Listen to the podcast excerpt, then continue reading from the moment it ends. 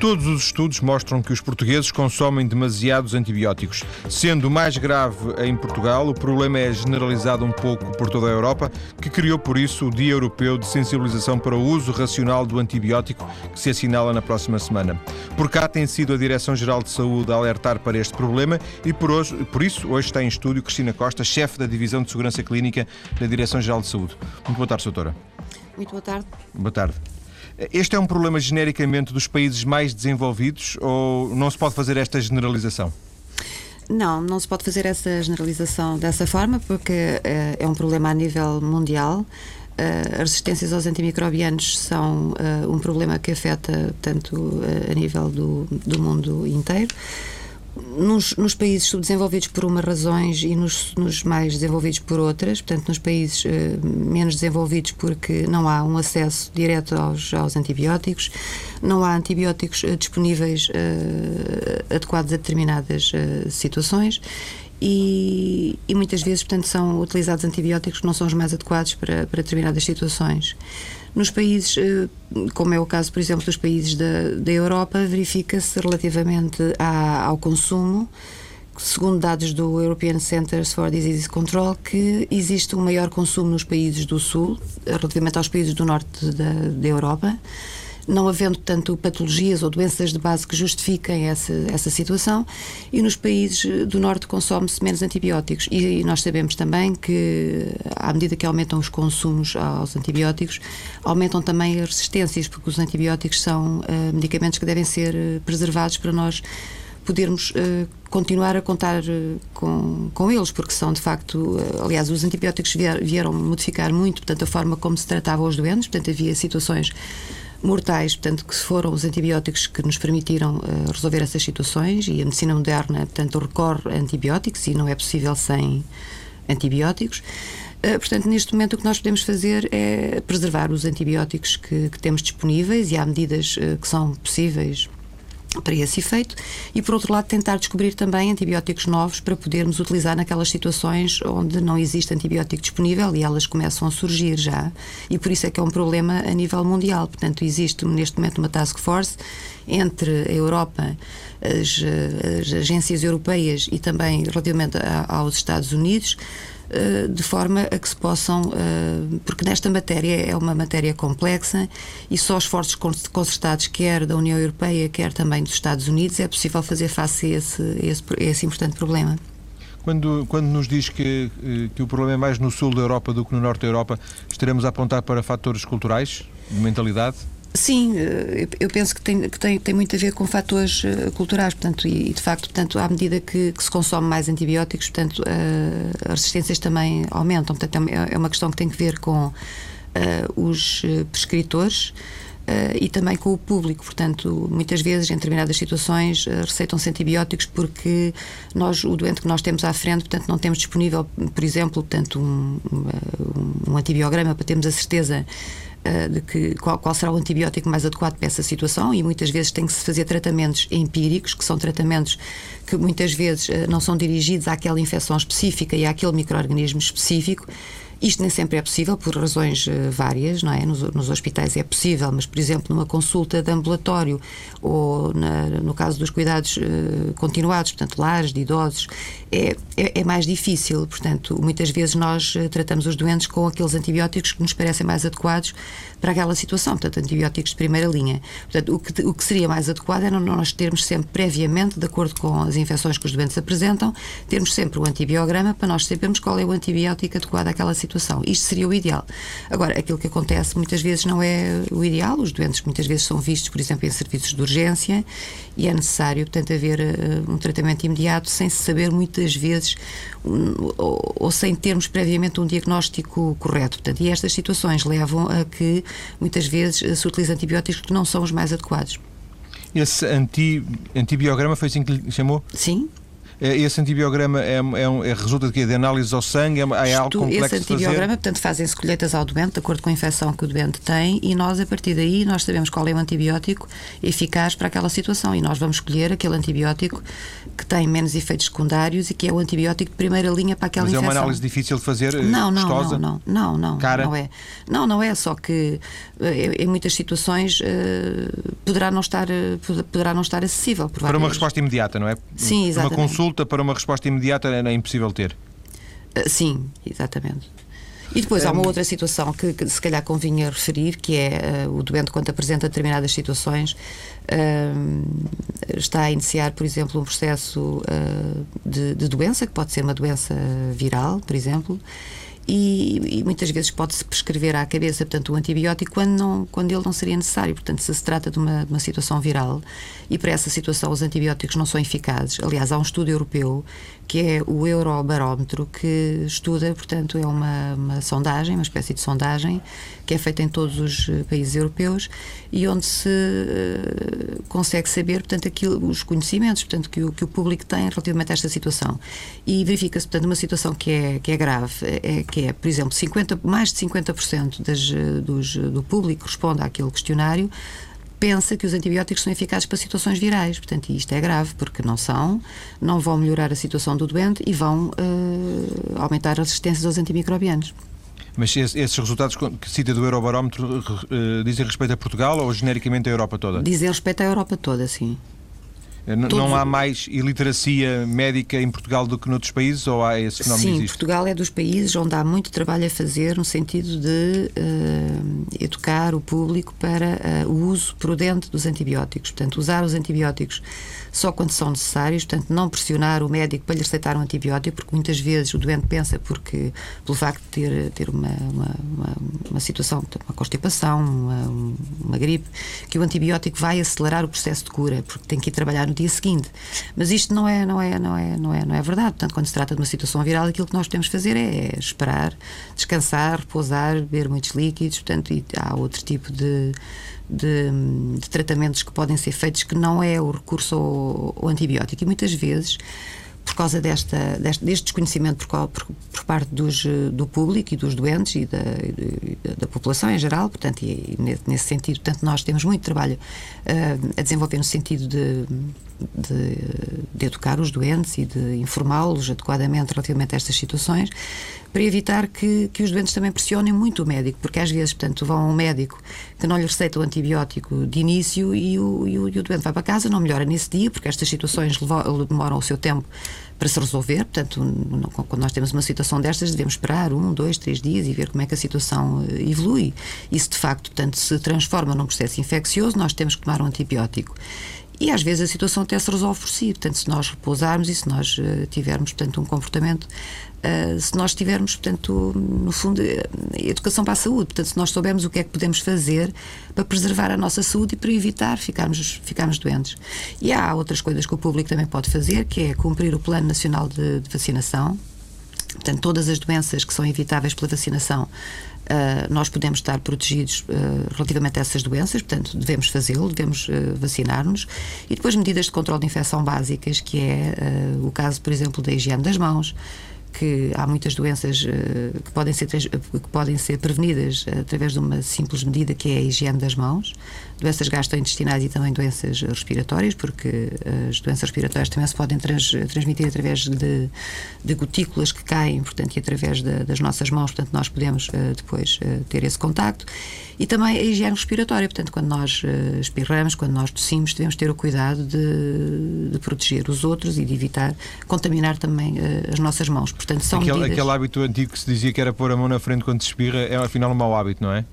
é um, é um mau hábito porque as nossas mãos contactam com, com tudo, não é? Portanto, e nós, com, com uma mão contaminada, nós vamos contaminar todas as superfícies onde tocamos, as canetas, o telemóvel, o teclado do computador, portanto, e isso é mau. Portanto, nós devemos utilizar, eh, por exemplo, a, a prega do cotovelo para, para, para o fazer. É, é às vezes um é um bocadinho lenço, complicado. Papel, etc, é? Sim, exatamente. Um lenço ou papel que depois descarta. Voltemos só, só para fecharmos este capítulo, voltemos só à questão ainda da, da caracterização do problema. Este, este problema de, deste excesso de consumo de antibióticos é uma questão recente, porque também recente é o próprio uso dos antibióticos, ou não é tão recente como isso e, e na verdade, o problema já vem de trás? O problema já vem de, de trás uh, e, e, tem tendência a agravar-se, porque de facto as, as, os micro-organismos são Uh, são organismos muito inteligentes e que arranjam as maneiras uh, adequadas para sobreviver ao, aos antibióticos. Portanto, se eles estão confrontados com um determinado antibiótico, há uma tendência por parte dos micro-organismos para se tornarem resistentes a esse antibiótico. E isto leva a uma situação. Ah, e, e depois tem uma outra agravante: é que os micro-organismos podem, podem uh, partilhar esse mecanismo de resistência com outros e transmitir esse mecanismo de resistência a outros micro-organismos. E isto é complicado porque estes micro-organismos podem ser transmitidos a outras, a outras pessoas, portanto, não se confinar a um doente. Porque um doente não transmite só micro-organismos quando está infectado. Ele pode estar colonizado, e, e, e chama-se estar colonizado quando o indivíduo tem determinados micro-organismos. Eu posso tê-los, por exemplo, no meu nariz. Uh, e, e, não sei, porque não, não, não, não, fiz essa análise, portanto, por isso é que eu tenho que ter medidas de higiene respiratória e de higiene das mãos. Porque um indivíduo que está colonizado com determinados micro-organismos, e podem ser micro-organismos graves, uh, pode transmitir essas situações a, outras, a outros indivíduos. Quer contar-nos o que é que a Direção-Geral de Saúde tem feito nestes anos para contrariar o estado das coisas?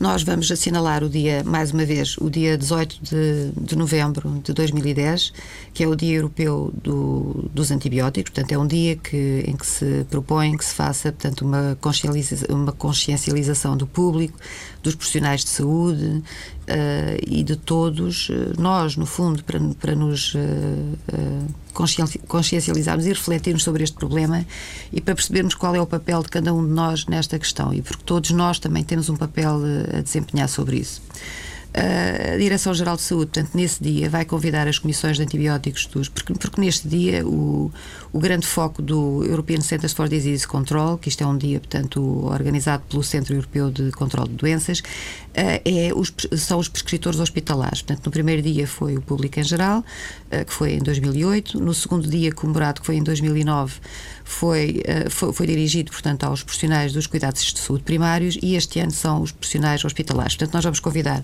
as comissões de antibióticos dos hospitais, as comissões de farmácia e terapêutica das administrações regionais de, de saúde, para lhes apresentarmos eh, a situação, portanto, de Portugal nesta matéria, para apresentarmos o novo programa de, de controle das resistências aos antimicrobianos em, em, Portugal, um programa nacional, as principais linhas estratégicas deste programa e para apresentarmos também outras atividades que estão a ser desenvolvidas pela Direção-Geral de Saúde, já há vários anos, para contrariar esta tendência. Portanto, eu queria referir, portanto, uh, atividades importantes que têm sido uh, implementadas, que é a campanha nacional de higiene das mãos, uh, dirigida aos profissionais de saúde, portanto, e nós aqui implementamos uh, ou aderimos ao primeiro desafio da Organização Mundial de Saúde, que se designou Clean Care e Safe Care, portanto, e tem como uh, grande, uh, grande foco a higiene das mãos, porque se considera que a higiene das mãos é a medida mais simples, mais eficaz e mais eficiente para prevenir as infecções e, sobretudo, as infecções associadas aos cuidados de saúde, embora seja uma medida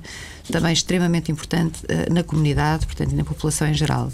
Esta campanha teve um grande sucesso nos hospitais, portanto, foi a Ministra da Saúde assinou uh, um compromisso com a OMS no sentido de manter esta campanha e, através desta campanha, melhorar uh, ou diminuir a prevalência das infecções associadas aos cuidados de saúde. Esta campanha foi lançada em outubro de 2008 e já temos resultados para apresentar. Portanto, nós tínhamos, portanto, embora se saiba que a higiene das mãos é, é uma medida de facto muito importante, muitos profissionais de saúde não a praticam por várias razões. Porque não têm condições para isso, porque não estão suficientemente consciencializados dessa situação e porque não vê uma relação imediata entre a infecção e o facto de não ter higienizado as suas mãos. Muitas vezes é difícil perceber, porque, por exemplo, quando nós tocamos em qualquer coisa quente, queimamos-nos, portanto, e a relação é imediata. No caso Neste da higiene. caso não é tão fácil estabelecer uma relação. Exatamente. Doutora, portanto... eu eu peço desculpa de interromper, mas nós vamos ter ainda bastante tempo para conversar. Acontece que estamos eh, a chegar às notícias eh, das três e meia e, eu prometo recuperar este assunto na, na segunda parte da nossa conversa, que é já daqui a poucos minutos. Até já. Consomem-se demasiados antibióticos em Portugal, já percebemos. Estamos agora, nesta segunda parte, a tentar perceber porquê sobretudo, com que consequências. Em estúdio, Cristina Costa, chefe da Divisão da Segurança Clínica da Direção-Geral de Saúde. No final da primeira parte e depois, quando chegou as notícias, tive que interromper a convidada.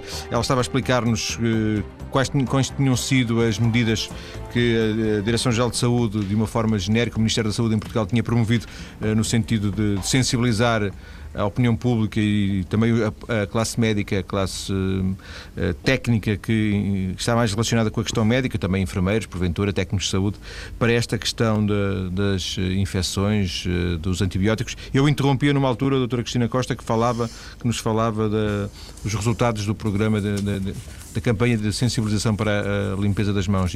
Exato. Uh, portanto, relativamente à campanha de higiene das mãos, eu, eu gostava, que, de, gostava de dizer uma. uma que é, é, o seguinte: portanto, nós sabemos que a higiene das mãos é uma medida muito eficaz portanto, na prevenção das infecções associadas aos cuidados de saúde e também na comunidade e das resistências aos antimicrobianos, portanto, prevenção das resistências aos antimicrobianos. No entanto, é uma situação uh, complexa, porque, embora nós saibamos, portanto, há muito, há muito tempo, há séculos que é assim. Uh, nem sempre se pratica. E há muitas razões para os profissionais de saúde não higienizarem as mãos. Portanto, nós, por exemplo, sabemos que se não tivermos intervenção, a adesão dos profissionais à higiene das mãos não excede os 50%. Isto são dados, portanto, a nível mundial. Portanto, temos que fazer qualquer coisa, portanto, temos que implementar, implementar medidas para aumentar esta adesão e para chegar aos 100%, que é aquilo que o OMS propõe. Agora, temos que compreender porque é que os profissionais não higienizam as mãos. Uh, e, e, a situação uh, aprende-se com. Uh, portanto, há, várias situações que podem explicar isto. Portanto, uma delas é a falta de tempo. E nós sabemos que os profissionais de saúde, em média, numa enfermaria, têm que higienizar as mãos oito vezes por hora. E nos cuidados intensivos, essa, essa, essa, essa, a quantidade de vezes que têm que higienizar as mãos chega aos, aos 27, portanto, 27 vezes por hora. Portanto, e quando estamos, por exemplo, numa unidade de cuidado, e, e nós sabemos que, também que a adesão à higiene das mãos uh, diminui à medida que aumentam as oportunidades para a higiene das mãos. Ou seja, quanto mais necessário é higienizar as mãos, menos nós o fazemos. Porque geralmente essas situações acontecem nos cuidados intensivos, onde o doente é muito grave e onde nós estamos a tentar salvar a vida ao doente. Portanto, a higiene das mãos acaba por ficar para trás. Isto não pode ser, porque nós podemos salvar o doente eh, de, relativamente à patologia para onde ele, que é a razão do internamento desse doente, mas podemos, através das mãos mal higienizadas, estar a transmitir uma infecção que pode causar a morte a esse doente. Portanto, e é preciso que nós, nestas campanhas de higiene das mãos, eh, a intervenção seja feita em várias áreas, portanto, facilitar a vida aos profissionais, eh, fazer com que eles compreendam eh, porque é que é necessária a higiene das mãos e vejam, portanto, a relação direta que pode haver entre o não higienizar as mãos e o transmitir uma infecção ao doente, facilitar a vida aos profissionais através de colocar os equipamentos para a higiene das mãos junto à cama do doente, portanto, para, o, para o profissional não perder muito tempo, porque não, não pode, porque tem outras atividades, capacitar os profissionais para o fazer, portanto, explicar a técnica correta e como deve fazer, uh, e, e, através portanto, destas, uh, destas intervenções, nós temos que facilitar a integração da, da, higiene das mãos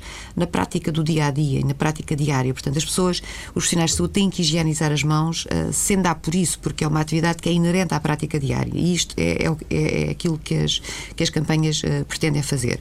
Nós temos muito ainda a fazer neste campo. Nós começámos em 2008, temos uma primeira avaliação, estamos a terminar agora a segunda avaliação, portanto, aumentámos de 46%, portanto, que está de acordo com os dados que nós temos de outros países, aumentámos no primeiro ano para 67%, o que consideramos que é muito bom.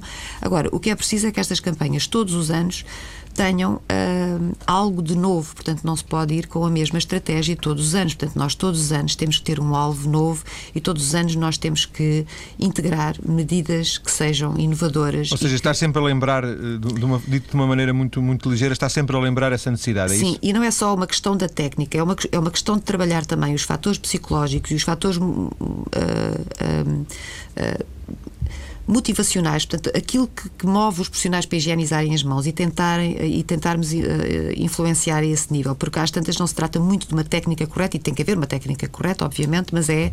Uh, outro tipo de, de, de razões, portanto, e, e, focar muito aquelas questões que têm a ver com a questão psicológica uh, dos, uh, dos, do, dos, profissionais, a questão da, dos modelos. Portanto, é muito importante que o chefe do serviço, que os médicos, que deem o exemplo para que os outros, os outros grupos profissionais também uh, sim, adiram sim, a esta, mesmo, esta questão. Dúvida. Doutor, nós estamos a falar precisamente da classe médica e eu queria uh, centrar uh, esta questão agora na, na, no, nos médicos, porque uh, a prescrição de antibióticos, de alguma forma, está, está controlada. Em teoria, só os médicos é que o, é que o podem fazer. Um, já nos disse que, de alguma forma, também pode haver a explicação para algum tipo de pressing, de pressão que, que, que, os, que os utentes possam fazer junto dos médicos. Eh, tem alguma ideia se este excesso de consumo de antibióticos resulta mais. resulta numa percentagem significativa de, dessa pressão? Ou se na verdade essa pressão é uma coisa minoritária e na verdade estamos mesmo perante um problema de consciência da classe médica face a esse problema? Não, eu penso que neste momento o problema das farmácias não se põe muito, porque neste momento nós queremos comprar um antibiótico numa farmácia e não conseguimos. Portanto, eu, eu pelo menos tenho essa experiência e ouço outras pessoas falarem, portanto, nessa, né, penso que não será muito por aí. Ainda, que, ainda que haja um estudo da, da DECO, de, salvo erro 2007, não é? Que dizia que. Em Portugal não é uma com... situação que se verifique muito, não, não. Não me parece. Noutros países da Europa, sim. Em Portugal penso que não é essa a questão. Penso que tem muito a ver com a pressão dos doentes e é muito importante nós atuarmos sobre os doentes e sobre a população em geral. Explicar o que é que é o antibiótico e explicar que é um medicamento que tem que ser preservado, porque senão nós voltamos à era pré-antibiótica, onde se morria por infecções, portanto, e isso é um problema grave e estamos confrontados com essa situação uh, hoje em dia. E depois é ajudar também os médicos e os prescritores a prescrever melhor. E há maneiras de o fazer, através de guidelines, através de, de outro tipo de, de, medidas.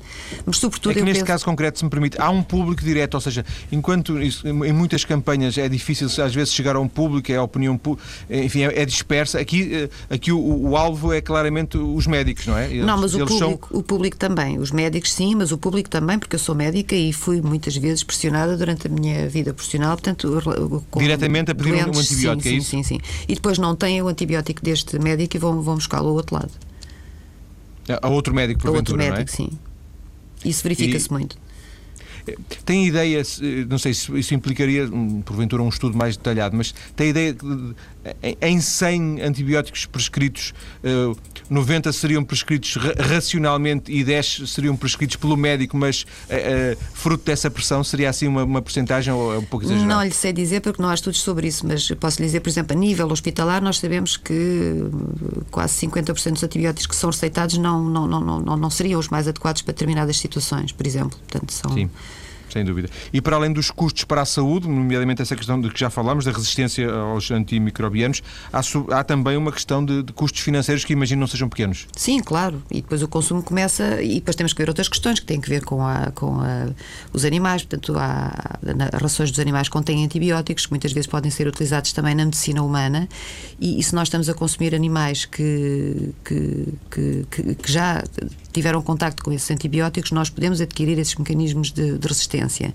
Depois, a nível da comunidade, são receitadas, são receitados antibióticos que não são os mais adequados para determinadas situações e que deveriam ser reservados para situações mais graves, para as quais não há outro antibiótico disponível. Portanto, quando o doente chega ao hospital, muitas vezes tem uh, situações uh, de, de micro-organismos que já são resistentes aos antibióticos, portanto, cada vez mais, portanto, as resistências aos antibióticos estão muito ligadas às infecções hospitalares, mas hoje em dia surgem muito também na comunidade. Portanto, o doente, quando chega ao hospital, poderá já ter esses mecanismos de resistência. E depois temos que ver outras questões também, que têm que ver com os lares de idosos e as unidades de cuidados continuados integrados, onde se prescreve muitos antibióticos e muitas vezes sem o tal antibiograma disponível, que eu referi há pouco. Sim, sem dúvida. E, portanto, são unidades onde se, onde se juntam, portanto, doentes com grandes necessidades de saúde e são unidades que, eh, que tradicionalmente têm poucos recursos, pouca formação, poucas guidelines. Portanto, no, o nosso trabalho também, e isso é um projeto europeu no qual Portugal também, ao qual Portugal também aderiu,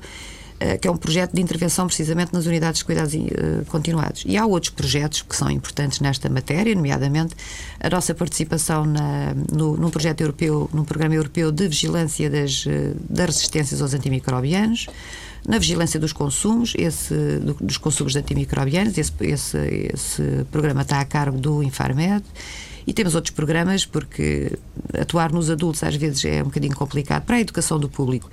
E há um projeto dirigido às escolas, que é o projeto IBUG, que começou, uh, foi lançado em 2009, e é um projeto que, que pretende uh, fornecer informações portanto, aos, aos, mais novos, portanto, isso serão os professores que difundem essas informações, relativamente a medidas básicas que têm que ver com a higiene respiratória, a higiene das mãos, o que é um antibiótico, o que é uma infecção, o que é a vacinação e porque é que devemos preservar os antibióticos. Portanto, estes, eh, todos estes ensinamentos, quando são veiculados portanto, às crianças, têm muito mais probabilidade de ter sucesso no futuro, porque as crianças transmitem essas informações uh, aos seus colegas, aos seus amigos, aos seus pais e são muito vigilantes e muito interventivos relativamente a estas situações. Portanto, no caso, da, por exemplo, dos resíduos, nós sabemos, e da gestão dos resíduos, nós sabemos que as crianças são os primeiros. É? Eh, sim, são os primeiros a, a dizer aos pais eh, que, que, se deve fazer reciclagem. Sem dúvida. Na, na primeira parte da conversa, quando falávamos de, de, de, logo no início da caracterização da desta, da dimensão deste problema, disse-nos, eu tomei nota, que, que o problema tem tendência a agravar-se. Eh, podemos falar numa ameaça à saúde pública?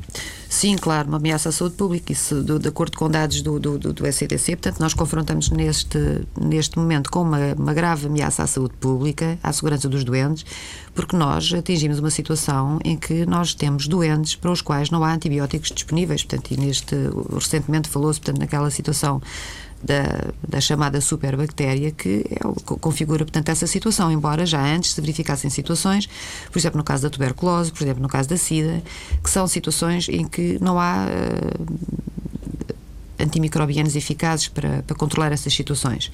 Uh, Portugal tem uma situação que, que é comum a outros países uh, da Europa e que é o caso do Staphylococcus aureus meticillinor resistente, que neste momento há países que já o têm uh, de certa forma controlado. Nós estamos a fazer esforços nesse sentido. No entanto, há outro tipo de micro-organismos. Falou-nos isso em, é, em termos de, de, uma linguagem mais. É o chamado MRSA. Portanto, em, em Inglaterra chamava-se o Superbug.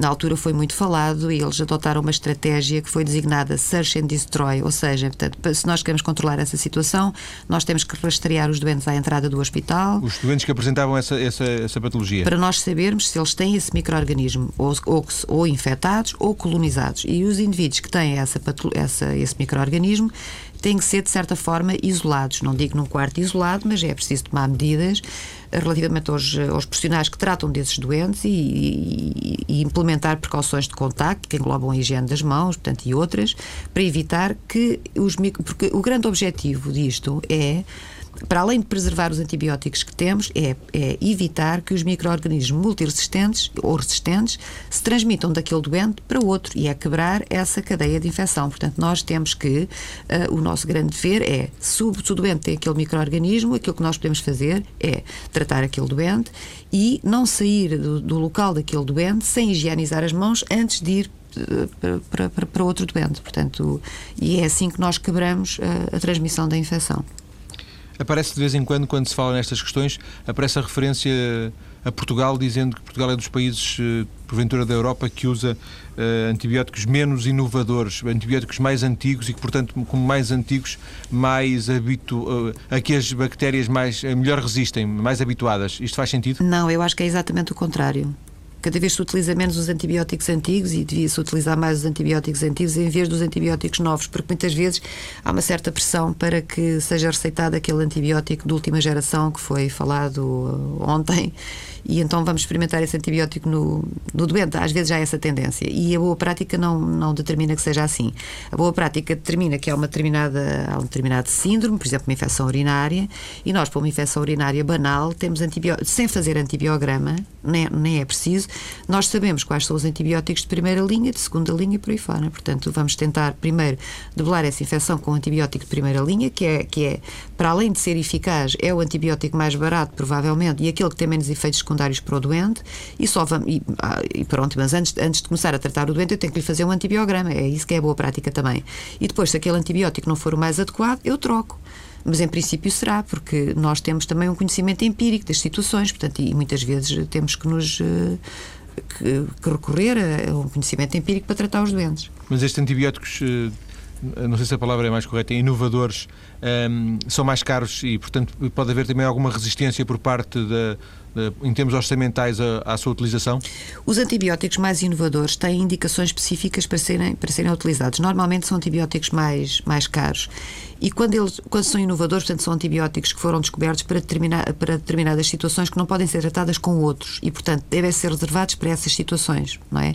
Porque quando nós começamos a utilizar à partida esses tais antibióticos inovadores, não estamos a fazer bem ao doente, nem estamos a promover a, a, a prevenção da resistência aos antimicrobianos, porque é exatamente o contrário. Nós devemos anti, eh, há antibióticos antigos, por exemplo, que é o caso da penicilina, que é o antibiótico que é um antibiótico muito antigo e é o antibiótico de primeira escolha, por exemplo, para uma amigdalite no caso da pessoa não ser alérgica. Portanto, é este o antibiótico de, de, primeira escolha para essa situação. Portanto, não devemos estar a receitar outro. E nós seguimos, nós aqui em Portugal seguimos mais ou menos a tendência uh, europeia, ou cada país tem a sua tem, segue o seu caminho e uns seguem optam mais pelos inovadores, outros uh, optam mais pelos uh, antibióticos, digamos, mais antigos há países mais restritivos nesta questão da prescrição aos, aos antimicrobianos. Por exemplo, há países que proíbem uh, que seja utilizado determinado antibiótico na comunidade. É um antibiótico que é reservado para os hospitais. E uh, não é que cada país siga a sua linha, porque há uma, uma orientação europeia, através do European Centers for Disease Control, para uh, tomar medidas para reverter esta situação. E, portanto, os países têm que ter guidelines para a prescrição de antibióticos relativamente à, à sua utilização e devem uh, segui-las. Agora, alguns países já tomaram essas medidas há mais tempo e já têm resultados positivos nessa área. É o caso, por exemplo, da Inglaterra, é o caso da França. A França tinha uma situação muito complicada há uns anos atrás, mas neste momento está a melhorar bastante. Portanto, ou seja, essas medidas são efetivas e essas medidas têm que ser adotadas pelos outros países que ainda não, não, não, não as começaram a, a implementar. É o caso de Portugal? Não, Portugal já tem, já tem algumas medidas implementadas, no bom sentido, nomeadamente naquilo que diz respeito ao controle de infecção, portanto, é a questão da campanha de higiene das mãos. Sim a nossa intervenção nas escolas, uh, através do tal projeto IBA que eu lhe, que eu lhe falei, e participamos em todos os projetos europeus uh, na área, quer da resistência aos antimicrobianos, quer do controle de infecção. Portanto, neste momento, o que nos falta é implementar medidas no concreto para diminuir os consumos e para diminuir as prescrições. E é isto que o novo programa, que vai ser apresentado agora no dia 18 de novembro, vai debater com as comissões de antibiótico e com as comissões de, de farmácia terapêutica, das ARS, que são uh, os, uh, as equipas, digamos assim, que vão uh, fazer essas guidelines a nível de cada unidade de saúde. Entrando com medidas e ideias mais restritivas? Por exemplo, por exemplo, poderá ter que ser, eh, que, que, poderão ter que ser utilizadas medidas mais restritivas, mas elas podem não, não, ser iguais para todos os hospitais, porque cada hospital é um hospital é diferente do outro. Temos o Hospital de Santa Maria, temos o Hospital de Porto Alegre, são obviamente muito diferentes e a ecologia microbiana de cada hospital dif, difere também e a resistência aos antimicrobianos também difere. Portanto, pode haver medidas gerais e vai haver com certeza orientações da Direção-Geral de Saúde, mas cada unidade de saúde deve interpretá-las e deve fazer as suas guidelines de acordo com a ecologia microbiana que tem no seu, uh, no seu hospital e, no, e, nos vários serviços. Uma coisa, alguma, uma coisa é certa, alguma coisa vai ser feita, não é? Ou seja, percebe-se que, que, vamos passar para um, para um segundo nível, para uma segunda fase de, desta, deste projeto, desta ideia, para que digamos, as coisas não, não é que fiquem exatamente na mesma, mas para que a situação não se agrave ainda mais.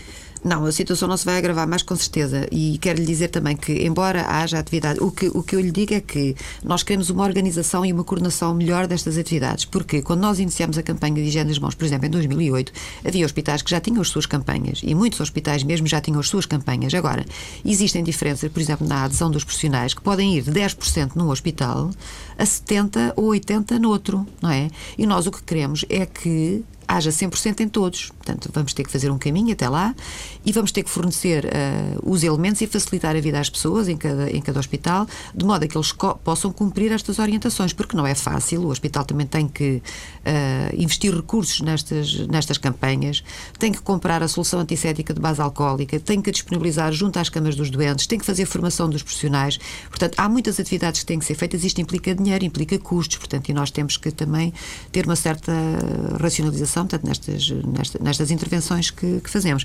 No caso das prescrições aos antibióticos, muitos hospitais têm já comissões de, de antibióticos e as comissões de farmácia terapêutica também existem nas ARS. Agora, se alguns hospitais têm os seus protocolos e a sua política de antibióticos, há outros que não têm, portanto, e o que nós queremos é que e todos tenham. A ter, certamente. Exatamente. Agradeço à doutora Cristina Costa, da Direção-Geral de Saúde, esta conversa na TSF. Recordo que dia 18 é o Dia Europeu de Sensibilização para o Uso Racional do Antibiótico. Boa tarde, obrigado. Boa tarde, obrigado.